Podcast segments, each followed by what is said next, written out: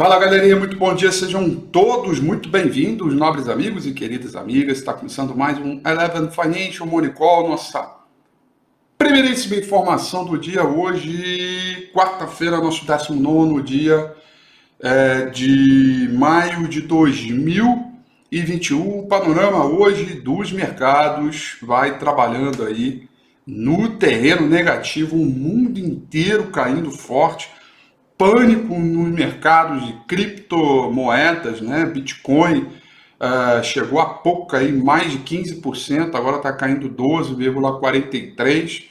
Mercado no mundo inteiro super mal-humorado, num dia de agenda relevante para uh, o mercado local, né?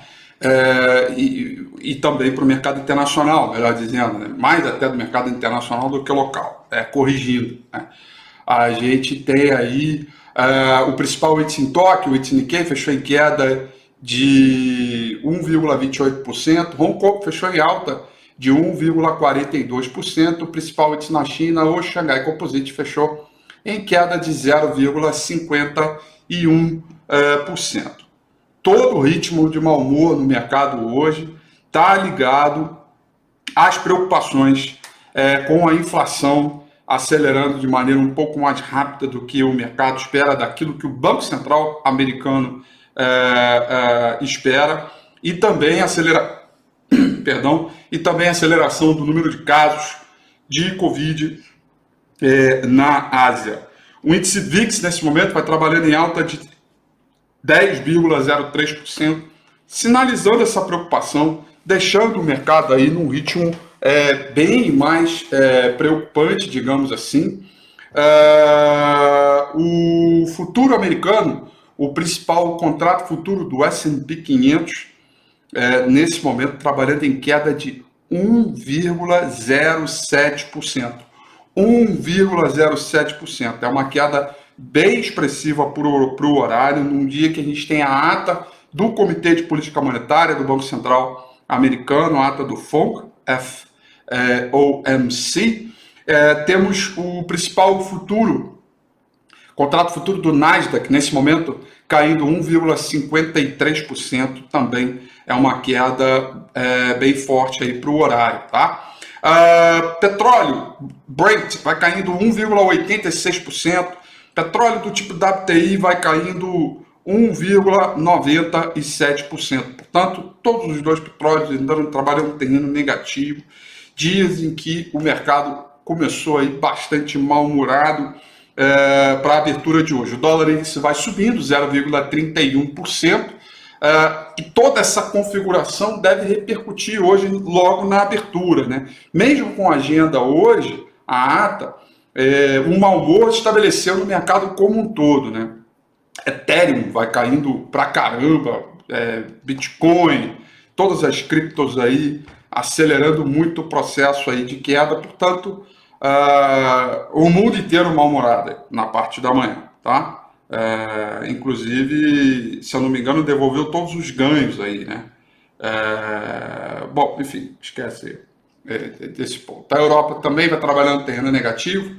Londres cai 1,26%, Paris vai caindo 1,28%, Frankfurt na Alemanha vai caindo 1,55% tá? Então tá aí uh, todo o ritmo aí de mercado, todo ele uh, num ritmo que, na minha avaliação, uh, deve repercutir em todo o mercado emergente hoje, tá? Todo ele. agenda de hoje, galera. Bom, segunda prévia do IGPM acabou de sair é, há pouco e veio bem acima do esperado. É, veio com 3,83%, enquanto uh, o, o, esperado era 2,81%. Ontem a gente já viu a abertura na, na curva de juro. Uh, bom, assim, a, a, a, princípio não tem nenhum grande alerta ali é, desse movimento, mas a gente tem que ficar certamente de olho e preocupado, tá? É, sempre antenado. Dados de estoque de petróleo vão sair às 11 horas e 30 minutos desta manhã, e aí sim, talvez talvez não, com certeza, o indicador mais importante que gente tem para a sessão de hoje, que é que são os dados é, é, do, da, do FONC, né? que é a ata do Comitê de Política Monetária é, do Banco Central é, americano.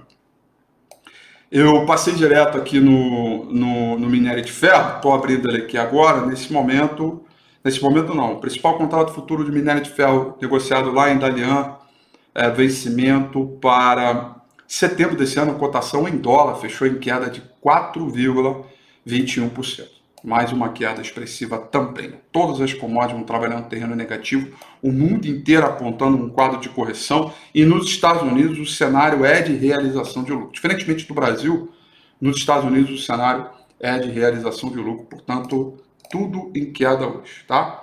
Bom, uh, vamos dar uma olhada aqui no gráfico do índice Bovespa, ver aí o comportamento de ontem, que diz muito sobre o que esperar para hoje, tá? Bom, primeira coisa importante é que eu vou estender essa zona de suporte aqui, tá? É uma zona de suporte, nunca uma, um, um número exato, mas sempre uma zona. Saldo de volume é muito positivo, a gente tem sinais de engajamento de mercado. Porém, depois de três dias consecutivos de alta, ontem com uma leve alta de 0,03, o mercado largou essa, essa, esse candle de indefinição aqui, tá? Esse candle de indefinição é um chamado doji. E toda a região, escuta isso que eu vou dizer para você, toda a região de suporte e, ou resistência que se preze, que tenha relevância, que tenha representação técnica, tem um doji no seu teste, tá? É, isso vem do Steve Nielsen e com muito backtest a partir desses movimentos, tá? E aí, meu amigo, deixa eu te explicar. Esse doji aqui, tá? É, esse doji aqui sinaliza que essa região dos 123 aqui é osso duro de rua, tá? A gente vai precisar do rompimento da máxima dele para afastar o perigo de novas precipitações na venda. Agora, o mercado iniciando uma correção, nós vamos de novo brigar pela zona de suporte que vai entre 120 e 700 até a faixa dos 119 e 800. É uma zona de suporte. E aí, quando corrigir, e se corrigir, a gente vai ver se é para fazer um novo zigue-zague ascendente ou não, se é para vir testar essa linha de tendência de alta aqui, tá? Aí a gente chega num ponto na análise técnica onde a gente tem algumas coisas para deixar bem claro, né? Um, a gente não pode descobrir e querer ficar descobrindo o futuro. Dois, quanto mais você se preparar para dançar conforme a música, manejando os seus riscos, o seu risco, melhor. E três, né? É, quando a gente tem dificuldade, sabe aquela coisa, bicicleta que não anda cai? Então a gente tem diversos dias, três dias consecutivos, tentando buscar essa zona aqui. O mercado volta a insistir na queda, né? Vamos supor que a gente hoje, eu não, não sei como vai fechar, tá? Mas vamos supor que hoje faça uma barra de queda igual a essa da quarta-feira passada. Tá? Estou supondo, tá bom, gente? Não estou dizendo que vai acontecer. A gente vai ter um fortíssimo sinal de topo aqui, tá? Para quem acompanha o RRG, né, é, a análise setorial já vem, vinha dizendo que próprio, os próprios setores protagonistas né, do, do movimento de alta estavam enfraquecendo. Né? E aqueles que estavam indicando alguma melhora para uma rotação favorável também enfraqueceram. Não há unidade dos setores. Então, por isso que a gente reduz o número das nossas, o número de, das é, recomendações e a gente fica um pouco mais à espreita. Tá bom? É, é, é então, eu, eu espero que esse comportamento e esse meu dia a dia aqui reflita é, no, no, pro, caso de vocês aí, tá bom? No, no, no dia a dia, e que possa ajudá-los aí, tá? Então, se tem um mercado com alguma dificuldade, mau humor hoje em geral, acho que bolsa vai abrir em queda com dólar para cima, muito cuidado aí, tá? É, com as operações e manejar risco. como sempre, manejar risco, tá? Para você nunca ficar na mão do mercado.